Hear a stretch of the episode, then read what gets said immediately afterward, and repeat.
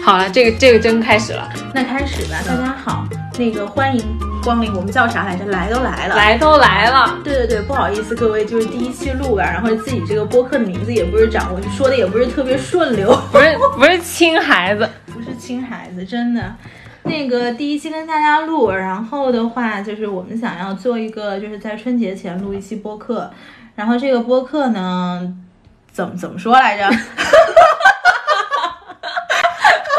那个大家可能已经看到我们播客的随意了哈，就是这种随便瞎侃，就跟我们的这个名字也算是相呼应吧。就反正我们就是来都来了，就打开唠两句，然后你们就算是来都来了，就随便听听。对，对就我们叫来都来了，其实也就是表达了我们这样一个轻松、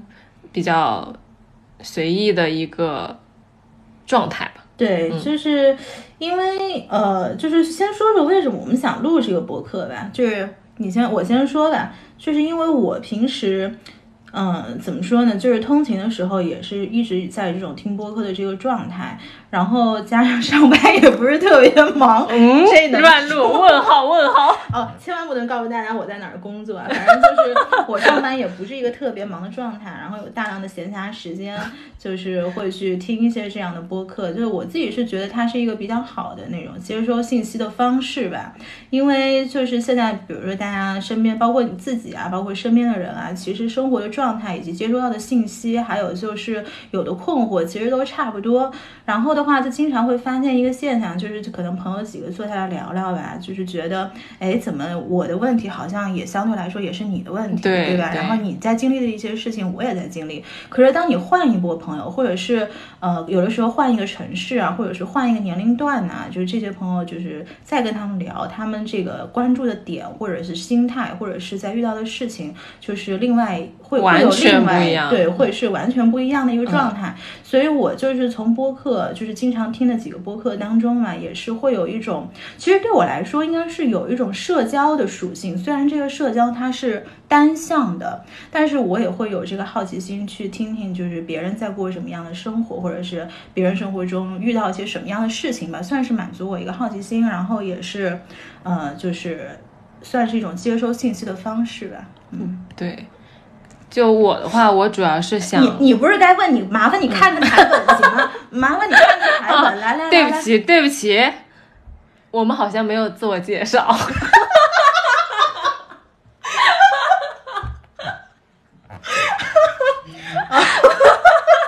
这都录了几分钟了，发现自己没有自我介绍。我看看啊，这是几分钟了？快三分钟了啊！不好意思，给大家补个自我介绍。那个，我叫你寇，对你来吧。等一会儿，大家好，我叫丸子。嗯，对对对，这才是应该在五秒钟的时候进入的内容。不好意思，大家第一期多多包涵。呃，对不起，我现在开始问，就是那你平时都听一些什么播客？嗯，就是我平时听的播客大概是可以分两类吧，就是一类是那种比较好玩的，就是可能两个朋友或者是几个朋友坐下来就在那儿瞎聊，然后笑什么呀？然后就在那儿瞎聊，然后给大家就是我我会有几个推荐的播客啊，待会儿可以会给大家就是放在底下的这个描述里面，就是呃我我最常听的一个叫 Fit for Life。呃，然后她这个是两个北京女孩，然后她们本身是健身博主，但是这两个女孩特别特别的逗，然后她们就是讲一些生活中自己会遇到的一些好玩的事情啊，或者是围绕健身这个主题，包括如何那种有一个健康的生活的状态这个主题来展开，呃，包括是也关注到这个大家的这个心理健康的这个状态吧，反正就是会插插播一些他们很呃日常很有意思的事情。呃，还有一个还有一个播客是最近别人推荐给我的，叫京范儿。因为我本身是本特别喜欢北京腔嘛，然后他们就是每一期大家有你不说都没有人知道你不是北京人。啊、这个也只有你江西人会这么说。我 我北方的朋友一直吐槽我，就是连普通话都说不准。啊，是吗？对，然后我我呃给大家插播一个特别好玩的事情啊，就是有一次，因为我我本名是姓邓，就是邓小邓平啊，对对对，就是这个 D E D E N G 是一个邓小平的邓，然后呢不是邓，是邓。哎，对对对，就是就是那个字。啊然后结果有一次中午晚上我去订餐厅，然后我中午到了那个餐厅，我发现就是我那个就是 reservation 上面写的是段小姐，然后我当时中午还跟别人就是一起吃饭的人吐槽，我说 这餐厅的人怎么回事儿啊？就是你连个姓都抓不准嘛。嗯嗯，然后到了晚上那个餐厅，我发现我那个桌上放的是戴小姐，然后然后我就开始自己反省，我说，哎，会不会这个是我的问题呀、对，然后后来就因为这个事儿，我的北方的朋友就一直吐槽我，就是普通话不标准嘛。反正 anyways 这都不重要，就跟大家说这个京范儿。然后就是几个北京人在那儿说各种，他每一期也是会有一个主题吧。然后前两天我在听了一个叫借钱的主题，反正就是特别特别的逗，是属于北京人那种贫跟那种逗。反正我自己是听得特别过瘾了。然后还有一些就是包括人物访谈的，人物访谈我觉得做的比较好的叫 GQ Talk，这这个大家肯定都知道嘛，就是 GQ 杂志办的对于这个每一个人物的这种这种访谈的这种呃音频，然后他们相应的每个音频在那个公众号上也会有一些文字输入的部分，就是因为音频时间比较长嘛，就不是每大家都有这么长的时间来听这个东西。所以就是文字比较简要的部分也会做。你像他们最近是做了一期是梁文道跟那个马家辉，然后之前还有乐队的夏天，反正都是一些比较大的呃，就是比较知名的人物或者是比较大的 IP 这种吧。然后的话，还有一个是 Jade。哦，剩下两个我一起讲吧，就是 Jade 跟得意忘形。就得意忘形这个应该是我进入播客的，就是进入播客这个圈子，就是开始听播客的一个像引导一样的。对，然后他这个也是，其实也是我跟丸子认识的这个契机吧。就是我顺带说一下，啊，这个你来说吧，我们俩是怎么认识的？嗯，挺有意思的，就是我们俩都听博得意忘形，然后得意忘形它有很多的呃粉丝群，各种各样的，然后刚好我们俩都加到了上海的群，对，我那天加进去，加到上海群，然后自我介绍的时候，然后你就跑过来跟我私信，哎，你也听这个播客啊？然后我们俩就聊上了。对，因为之前我跟丸子其实是因为一个项目，就是工作上的原因吧，就是大家共同做了一个项目，然后在这个项目的时候，就是我们我们当时是同一个 team，但是并没有说很熟络，因为毕竟是工作的关系嘛，不可能说马上就私下能够变成朋友。对，然后到那一天，我在群里面看到丸子，我就说，哎，原来你也关注这个播客。因为首先，我觉得播客这个东西，至少在现在来说，不是一个大范围，就是广广广泛广泛传播播的一个东西。然后第二个，在这么多播客里面，我们俩居然看上了同一个，所以那天我就毫不犹豫的给你打了招呼，因为只要以我。就是通常的性格，我是不会去跟工作上的关系去做这样的私下的联络的。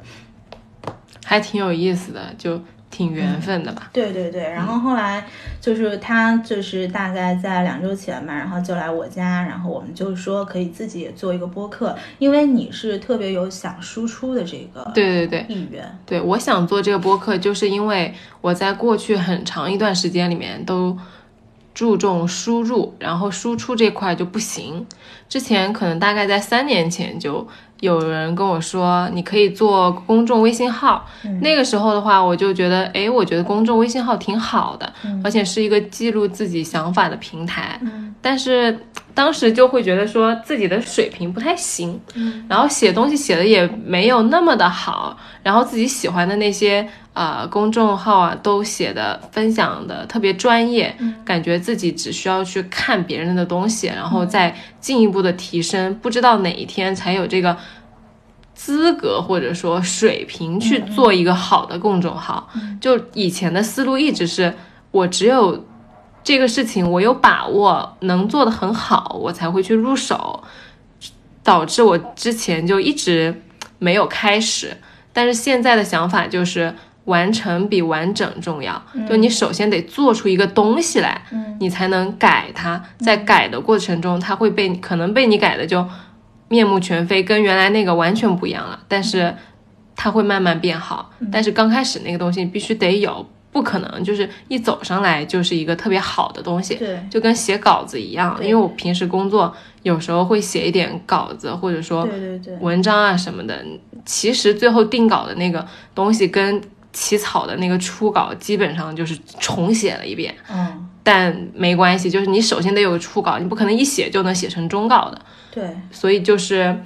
现在慢慢的思路转变成说，那我首先做个播客，就像我们俩刚刚一开头什么都不会，什么是。什么都没有准备好，但我们俩也敢录，对对对。就对，其实我觉得还是跟这个基调有关系，因为我们就像刚刚那个丸子说的，就是我们也不是说要把这个东西做的多么高大上，或者是多么的硬核，因为现在有很多的播客，比如说像你喜欢听的 BYM，比如说我刚刚说的 GQ Talk，或者是呃哦，还有一个 Jade，他那个禅宇宙维修大脑维修艺术，对对对都特别专业。他都特别专业，所以我们肯定是做不到那种情况。但是就是为什么我们会在现在像下周就要过年了嘛，然后会想今天着急忙慌的给大家录一期，就是也希望那个就是大家在春节回去的路上能够有一个陪伴，就像是一个。呃，就是你从未谋面的朋友，然后能够当做背景，然后聊聊我们最近在干嘛，然后聊聊我们有哪些困扰，然后是呃分享给大家分享给大家。对，然后这个对于我们来说，可能过了几年，今后就像你说，也许我们这个播客可以一直录下去，会有录很多期。那么过了两年、三年，甚至是五年，然后回头听听，哇，原来我当时在那个阶段是有这样的心态跟心境，就是对于自己来说也是一个记记录对，对尤其你是喜欢写日记，对吧？对，就其实我原来从初中开始一直会写日记，就日记都写了好多本了。哎，那你日记是只写遇到的，就是就是怎么说，就是是只写生活中的事儿，不是是只写给你情绪带来很大波动的事情，还是说像那种平时小小小的点滴你也会记录？看就是。嗯，我觉得想写下来，想让我自己记住的事，我就会写。那一般都是情绪比较大波动的，不是特别开心，就是特别难过。不就那？但是比如说今天下班买了一束花，然后买了饭要回家做饭这种事儿，也会带一笔，就感觉那个情绪就会比较开心。嗯，对，并不是那你觉得你记录下来有让你就是把这个开心的情绪放大吗？还是说？就是你，因为我从来没有写过日记，但是包括你，包括我也听说别的朋友，他其实多年有写日记的习惯。嗯，但是我从我的角度，就是我不知道你们做这个动作从从中能够获益什么，是能让你们心情上得到呃，就是趋于平稳呢，还是说能够放大，比如说你的开心，或者是我觉得是两点过，就是其实对当下的情绪是没有很大的刺激作用的，很多事情反反而是经过了之后。可能过了一两天，我才会把它写下来。就我觉得写日记对我最大的帮助就是梳理思路。嗯，这件事情过了之后，我想到了什么，我总结下来了什么，这是一点。对于可能短期，然后对于长期，就是和做播客一样，就你可能翻四年前的日记，你就会觉得哇，当时我是那个样子的。那你会去翻吗？我会去翻，我每年回家都会去翻我的日记，每年翻一次。哎，会，我在想会不会有那种情况啊？当然，这个问题可能稍微有些私人，就是可能你当时，比如说你喜欢一个什么男生，嗯然后你可能写下来了，对，然后当时所有的人都跟你说这个男生可不行，可是个不怎么样的人。嗯嗯然后呢，你当时就我就不承认，我当因为有的时候你情绪在里面，我就是喜欢这个人，那你肯定就不会听身边的人说嘛，这肯定是人之常情都会有的。然后你过了两年，你回头看，我靠，难怪 身边的人都跟我说这人不怎么样，就是个渣男啊什么什么的，你会不会有那种情况？呃，我倒没喜欢过，就是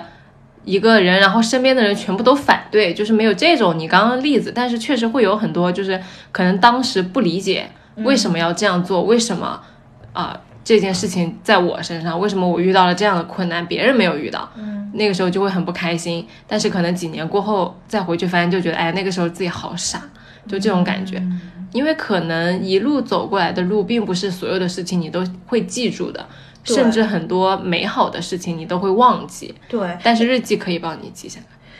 因为你刚刚说那个什么过两天写这个事情，就是因为我的记忆力是非常差的，而且我的记忆力的差是我所有的朋友都知道的。嗯，就是我甚至跟我朋友开玩笑说，每天对我来说都是新的一天，因为前两天的事儿 可能你们都已经经历过，但是我根本就不记得了。然后你刚刚在说这个，我就在想，我靠，如果过两天写，我可能真不记得前两天发生了什么东西，除非真的是那种给我情绪特别大波动的事情。那个就是，其实就是它也可以帮你筛选，就不是所有的事情你都想记下来的，可能过两天你还记得住的事情，你还希望你以后接着记着的事情，就是你要写下来的事情。嗯。对，然后我又想到另外一个点，就是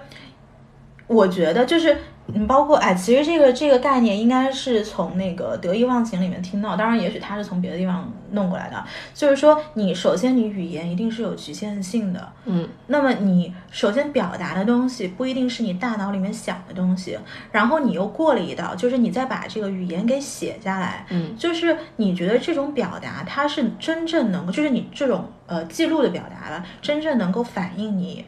心里面的对这些这些东西吗？我觉得它可以至少 recall 到你刚当时的那个情绪，就你会想得起来，看到这段字的时候，你想得起来，呃，当时你是有多开心或者多难过。比如说，呃，我今天写下一行呀，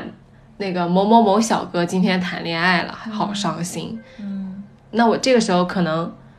呃。我没有写其他的内容，我没有写说，哎，我觉得他是一个多有趣的人，然后我其实也挺想跟他进一步接触的。但是，可能两年之后我再会去翻这个的时候，如果说我还记得的话，我就会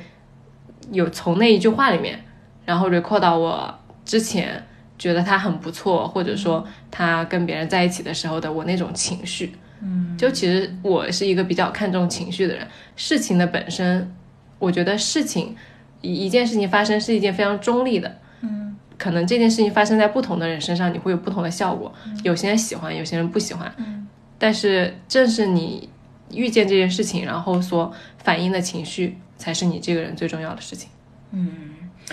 这个就非常好的反映了你是一个巨蟹座的女生，水象星座。你像我们这种火象星座的人，真的什么呀？风风火火。就是过两年我还来管你当时喜欢的人什么难不难过？可能两个月前的我都不一定能记得。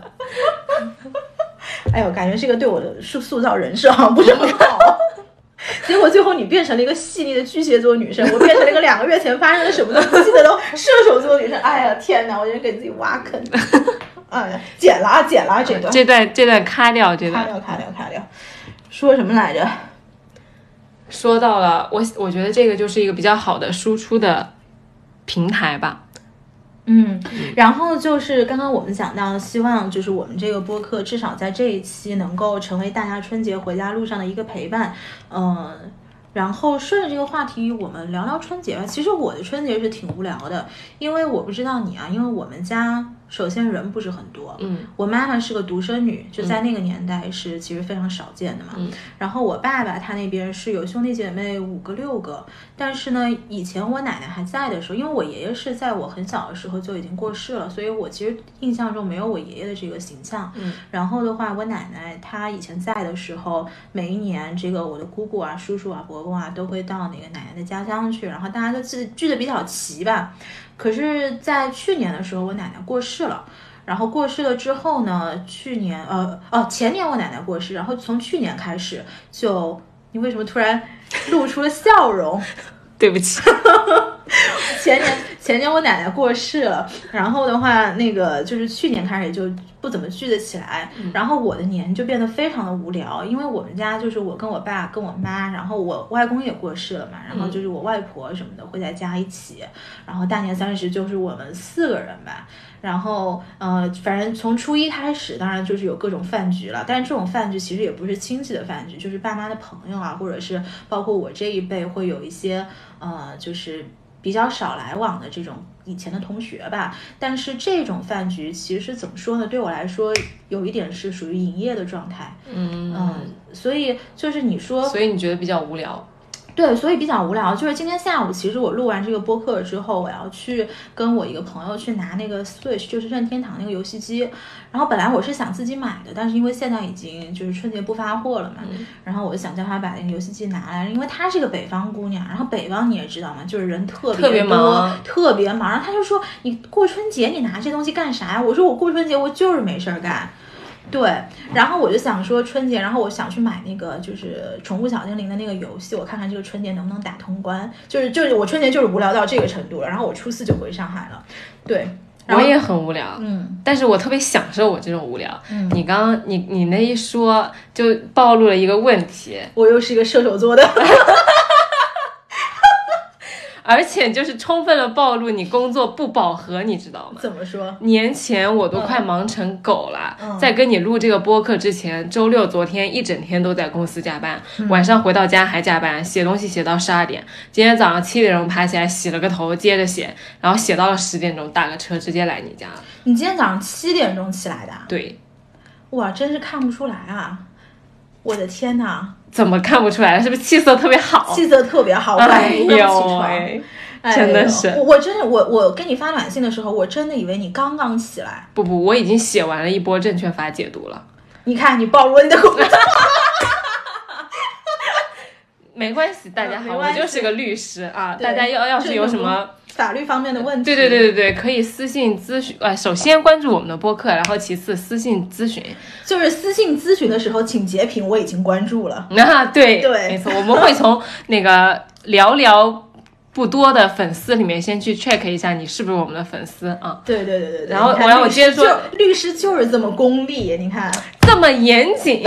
对对对对，你继续说，继续说。啊，然后接着说，接着说我，所以就是我特别期待赶紧回家，让我无聊会儿，让我有大把的时间空在那儿看看书或者是看看电影。我昨天跟我同事一起加班，下班的时候我就跟他说，我说，哎呀，我感觉我熬不过这个就是年前这一波了，我都回不了家，我可以直接铺盖了。嗯，对，所以还是你昨天晚上是加班到几点？昨天晚上我八点多走，然后回到家接着写东西。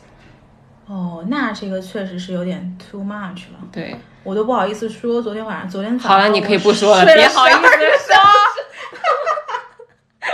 所以就是春节我还是比较期待的，虽然同样是很无聊，不走亲戚，就只在家里边，我也可以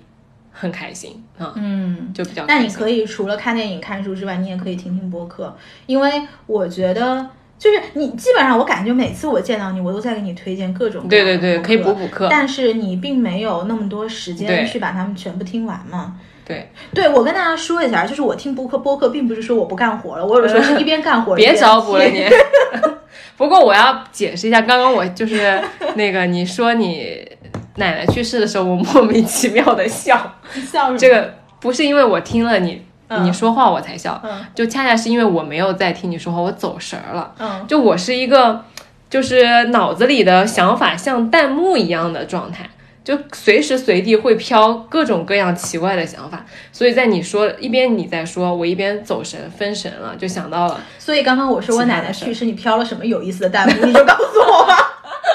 我就飘了。我们把这一期录完之后再重新听，然后会多嫌弃自己，然后会对自己刚刚讲过的话有多么问号。哎，我竟然讲了这个。哎，但是说实在的，我真觉得没必要这么大压力。就是我刚刚推荐的这些播客吧，比如说你，大家如果有机会去听听得意忘形张小雨第一期的播客，非常的精彩，你都不知道原来他有一天可以进化成影响这么多人进入播客圈的一个哦，人，是吗？他第一期很不怎么样吗？超级不怎么样。哎呀，我们这个会不会有一天被他听到？不会不会，我们这个要是被张小雨听到了，他也不会介意的，可能也是两三年后的事情了吧。对对对，反正就是对第一期确实不怎么样。我估计他如果听到这句话，心里的 OS 是你们的更不怎么样，好吗？，like a shit 然后然后就是可以给大家说一下，就是正是因为我自己就是有这种弹幕式的思考，所以我最近在做冥想，就这是一个还挺能帮助大家集中注意力，呃，改变一下状态的嗯。方法。对，哎，你跟我说说你这个冥想，就是我说实在的不是特别理解，因为我刚刚就是丸子刚刚到我家来的时候，我就跟他说，昨天我去做瑜伽，然后因为所有的瑜伽课程最后都会有一个五到十分钟的这样一个冥想嘛，但是那个冥想是首先你是躺平的，就是你不是坐着的，嗯你你平时冥想是坐着坐着的，对，坐多久？做六到十分钟。就是你坐骨不疼吗？你坐你坐的那么硬不拉几的地板上，你坐着你不可以给你自己找个垫子吗？不是，我不明白你为啥得坐坐在那儿？你想啥呢？就是因为我最后 我跟你说，啊冥想就是不要想啥呢。但是你瑜伽最后的那个冥想，老师嗯会跟你说，就是昨天我那个老师他是先说，我说到哪个部位，你就试着把意识带到那个部位，嗯嗯然后从那个部位开始放松，然后他就从脚，因为最后是躺着的嘛，然后说你先放松脚趾，对对对到脚，背，瑜伽是这样的。对，然后到脚踝，然后上来到膝盖，然后怎么怎么着，一直到头顶，就是这种方式，我其实是意识可以跟着它从下往上。但是首先，我觉得如果坐着冥想，就对我来说，我会觉得坐骨特别疼。嗯，对，那你做瑜伽不会坐在那儿坐一会儿，坐吗？还还把脚各种可是瑜伽的，可是瑜伽的这个排，就是瑜伽是个流动式的，所以我不怎么去做阴瑜伽，因为阴瑜伽就是你要一个一个体式要停留大概一分钟左右吧，嗯就这个我觉得动作有点慢。我昨天做的是那个开肩开胯，哦。就是它其实整个都是有自己的流动的，那你平时上班怎么办？就是坐不就是住啊。不是就是上班坐久了，所以我就不明白你为什么你去运动你还得往那儿坐，所以哦我就很想问问，就是你整个那个冥想的这个流程大概是什么样的？你可以跟我说。我是这样的，我是其实是做正念，就正念是冥想的一种，然后正念的功能主要特色是两个，就是一个是它帮你感知你身体里的情绪，嗯可能平时我们事情特别多，然后会被各种各样的事情淹没，你并不能很敏锐的察觉到某一件事情，或者说今天的事情对你带来了怎么样的影响，和你的身体是什么反应的。因为如果说呃身身体反应特别特别迟钝的人，到最后他会积劳成疾，就会生病了。嗯，就可能呃就没有很及时的察觉到自己身体的人，到最后会有各种各样不舒服的状态。我就去年就是这样，就我去年有生病，就是神经性耳鸣，嗯就是因为压力比较大，但是我又没有及时的去排解或者说消除这种情绪，所以导致就是整个身体就直接跟你抗议，说我不行了，我我生病了，我要跟你生病，就是这种。所以就是正念可以帮你感知各种各样的情绪，然后比较好的跟这些情绪和平相处。然后第二点就是它是通过什么样的方式来感知你这些情绪呢？就是做内观吗？观察呼吸，就是他让你坐坐在那儿，然后观察你自己一吸一呼，一吸那个呼吸在鼻鼻子中间，然后可能你肚肚子的起伏，这样子，不要想其他任何的事情。然后你是察觉到自己情绪，就比如说什么，就是今天我特别的，可能因为某一件事情给了我带来特别大的压力。其实是不是可以理解为我去回忆一下今天一天发生的事情，并且哪些事情给我情绪造成了什么样的波动？没有没有，不是，就是很简单的坐在那儿什么都不想，然后你就体验呼吸，因为你的呼吸在你可在你做正念之前，可能你在做别的事情，你每天的状态会不一样，所以你那一天晚上的呼吸的状态，可能有时候会比较绵长，有时候会比较急促，有时候是断断续续的，然后有时候特别的流畅，有时候又特别的停滞不顺。就其实你发现你的呼吸不顺的时候，可能就是你并不是非常的开心。比如说，呃，你去参加聚会，聚会完了之后呢，好像大家都挺开心的，回到家之后。莫名其妙的就觉得哪里不对，好像就挺难过的。但是为什么我难过呢？我也没有难过的理由。就其实身体是难过的，但是我不知道我自己在难过，就这种。但如果你去观察你的呼吸，你会发现其实你的身体会告诉你你现在在难过。嗯，那我可不可以理解为，就是正念冥想这个事情，不是说我们必须要坐下来，在某在某一个特定的场景啊对对对是可以随时随地、随时随地甚至是你在移动的过程中也可以做。对，走路的时候也可以，因为它第二个点就是帮你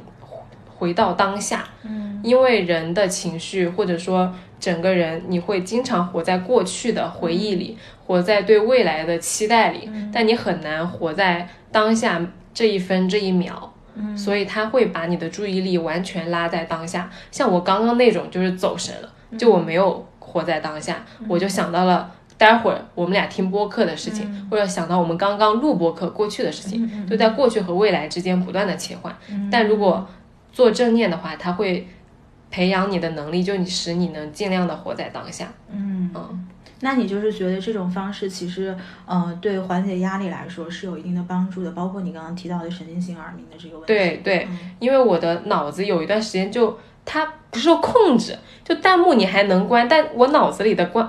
这种各种各样的念头关不了，就它不停的在飘，很累很累，内耗非常严重，包括睡眠也不会好，就睡觉的时候脑子里也不停的在动。但其实这些动是没有意义的，并不是说你特别努力在工作，你在想一个项目，或者说你在想一个事情怎么解决，你就是可能想到了，哎，我昨天买了盆花，哎，我明天要去淘宝上买件衣服，就这种毫无意义的，甚至是同样一件事情在难过，我没有做到，我我今天起床失败了，我比较沮丧，然后我就想到我昨天也起床失败了，比较沮丧，我想到，哎，为什么我上年度的那个计划没有完成？就一连串的随意的。无规律的，对，就是我的话，其实我不太能够完全感同身受你的这个所谓弹幕式的这种思绪吧。但是我可以跟你分享一个，就是我妈妈她其实跟你是有差不多的这种习惯的。因为我就记得从小到大，我就一直跟我妈说，我说你为什么随时随地因为一个小事儿你都可以跟我提起，并且对我提出相应的要求？我说，她就说你以为都跟你一样，就是什么都不想，就是因为我是一个就是思维比较大框架的人，就在这个框架底下，你可以。只要你不出这个框架，就是在这个框架底下，你可以随意发挥。我不是特别会去纠结那些比较小的事情吧。但是我妈妈的话，她就比如说今天一天起来就说，哎，我们待会儿是不是要去，比如说去哪儿办什么事儿？然后这个事儿里面一二三四，你有没有什么准备好了，或者怎么怎么样？就是她其实脑子里面一直是在转悠各种事情，她一定要把一天就是所有我要办的事或者所我要解决的事情，要按照像。时间像那种像呃子弹笔记的这种方式，把它给排列好了，它必须只能按这个方式来做。就是如果比如说二跟三我颠倒了一下，就比如说我下午要办的事儿，我上午办了，上午要办的事儿下午办了，他都会觉得打乱了他的规律，或者是脑中的这些所有的弹幕要重新调一遍。他是一个这样的人，所以我一直觉得他其实活得挺就挺操心的，对，挺操心的。但是他也没有办法去把这个问题给改。改变，他是处女座的吗？他是摩羯座的，就是也是土象星座，反正就跟我们这种射手座肯定是不一样的。然后你是巨蟹的嘛？巨蟹水象星座也是比较比较敏感跟比较就是思维比较缜密的一个星座嘛。但其实我跟你妈妈的情况还不太一样，就我对这些每天我要干的事儿，我不会很严谨的去排布的。嗯，我甚至有拖延症。对他这个摩羯又比你这个，你这是单纯的情绪上的问题。对，他这个摩羯是完全是跟就是事情。我觉得他是有强迫症，他是有一点。嗯，对，但是我觉得可能是因为我有这样的妈，所以是我是这样的个性，因为他全部都已经不是反弹，他全都帮我规划好了，就而且有些事儿我不做我不难受，他难受，对，那他就会帮我把事儿给解决了，你知道吗？反正那我我不做我无所谓了，对吧？他不行，对。那这个问题其实就是我跟他还不一样，我纯粹是因为情绪比较多变，嗯，但是你这个让我又想到了一个原生家庭的问题，就是有什么样的。父母其实就是会有什么样的小孩，倒不是说父小孩会跟父母完全一样，而是你有什么样的父母，因为他们的个性和影响，会决定了你是或者说很大程度上影响了这个小孩会长成什么样。对，就像你说的，你妈妈是一个特别缜密的人，所以你可能就比较放飞。对，然后我。差差不多，因为我妈妈虽然不是一个很缜密的人，但她是一个非常周到和体贴的人，就也是那种我这件事情不做，我觉得不会有后果的，就我妈一定能帮我解决好，所以我就整个生活也比较放松，不是那种很长一段时间都不是那种自己能把自己照顾特别好的人，而且其实我对生活也没有很严格的要求，就会觉得哎这个事没做，哎那算了，就也是比较放飞的那种状态。但是你的脑子里面会一直飘这个事情，会飘，会飘很多的小念头和小情绪。这个就可能去年也是因为压力或者说经历了一些事情，所以就会有这样的状态。今年现在好很多，我就相信我二零二零年，随着我不断的做正念和冥想，以及培养输出这两双管齐下。我二零二零年一定会很旺的。嗯，就是你让我想到那个上周的时候，你当时不是给我报了一个题目嘛？因为我跟丸子就是这个播客，呃，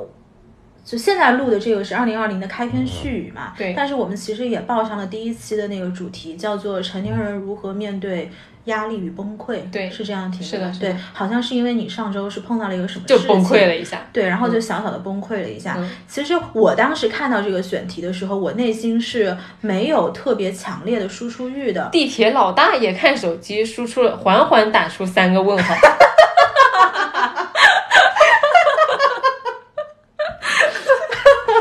大家能想象那个表情吗？就是眯着眼睛。是啊，什么玩意儿？还有黑人问号脸。哎，其实这些这些表情，著名的表情都可以拿语言叙述。对对，嗯，反正那个就是我当时对于这个主题，说实话，我至少上周我是没有特别想要输出的内容。嗯，因为我还回忆了一下，就是这两年吧，我觉得我情绪还是趋于稳定的。嗯。呃，可能一个是因为年纪慢慢增大，就是你觉得很多东西它也就是就是这个样了，就是你也不能，就是它这个事情不会发展到什么超出我意识范围之外的程度。然后第二个就是说，呃，比较能够自己跟自己去面对这些这些这些所谓的情绪上的问题，所以这种崩溃的情况就少了。但是我又回忆了一下，因为我是比比你稍微大一点嘛，嗯，就是我回忆了一下，我大概三四年前的时候，也会因为比如说感情上的事情啊，或者是工作上的事情。情啊，然后会跟我身边的这个朋友，包括闺蜜，反复、反复、反复的说，就是其实很多人都会有这个毛病，就是当你这个情绪走不出去的时候，你一直一定要通过不停不停的说，然后其实说到后面你自己懒得说的时候，这个事情就差不多走了。我反正是这个这个想法。但是就是包括上面上上周报的那个选题，就是我暂时好像是没有什么特别特别这种情绪的波动，所以就是回到你刚刚说这个正念冥想，这就是为什么虽然我知道这个概念，呃，现在在至少在上海吧也算是比较火热，包括北京可能也都是比较火热的一个概念，但是我一直没有去尝试，就是我觉得至少对于我现阶段来说，好像不是特别不是特别需要，对，而且我也。不一定能从中受益，嗯，但是我觉得也许可能我是因为我还没有完全了解它，就是如果了解了之后，也可以是一个比较好的尝试吧。对，我觉得可能很多事情都是需要契机的，对，并不是所有好的事情都需要去做，而是你只需要去做那些你需要的事情，对对，你想去做的事情，对。所以我们这期就是作为一个序言，已经讲的差不多了，对，下一期可能会给大家分享一下。啊，成年人的崩溃和难过该如何处理？嗯，但是其实我觉得，因为我刚刚提到，就是我上周情绪还比较稳定嘛，嗯，就是如果你有那个特别想分享的事情，其实我觉得也可以作为第一期嗯分享的内容，然后我可以从我的角度来，就是就你的事就你的事情说一说我的看法，因为其实上周你给我发短信的时候，就是我大概知道是，但是我。就是当时可能是在干嘛，然后我也没有去给你做一个回答嘛。就是我觉得咱们在这样的节目当中这种方式，可以谈谈你的困扰，或者是也许你这种困扰，就是在收听的这个朋友们，就是在日常生活中也会能够遇到。对，我能够产生共鸣。那我觉得，嗯，这种陪伴或者是这种讨论的方式，我觉得算是比较有意义的。就比起你单独去一个一个朋友说，然后把身边的朋友都说到烦了，然后都想都想远离你，我觉得。还是一个比较好的方式。当然，这个再看了，因为我们第一期的节目肯定是要到春节之后了，就看看能不能啊，到时候有一些新的想讨论的选题，或者是可能春节回来之后就聊回家怎么发红包，然后如何自己又收不到红包了，还得给小贝发红包。哎呀，行行行，那我们第一期差不多就这样了，然后就提前祝大家这个新春愉快，然后嗯，过年的时候能够收到很多很多的红包，然后开开心心的，对，跟家里有很多相处的时间。如果是你无聊的话，就享受无聊；如果你有很多饭局的话，就好好跟大家交流沟通。嗯，然后嗯，到此为止，到此为止，来都来了，你就听听吧。See you，拜拜。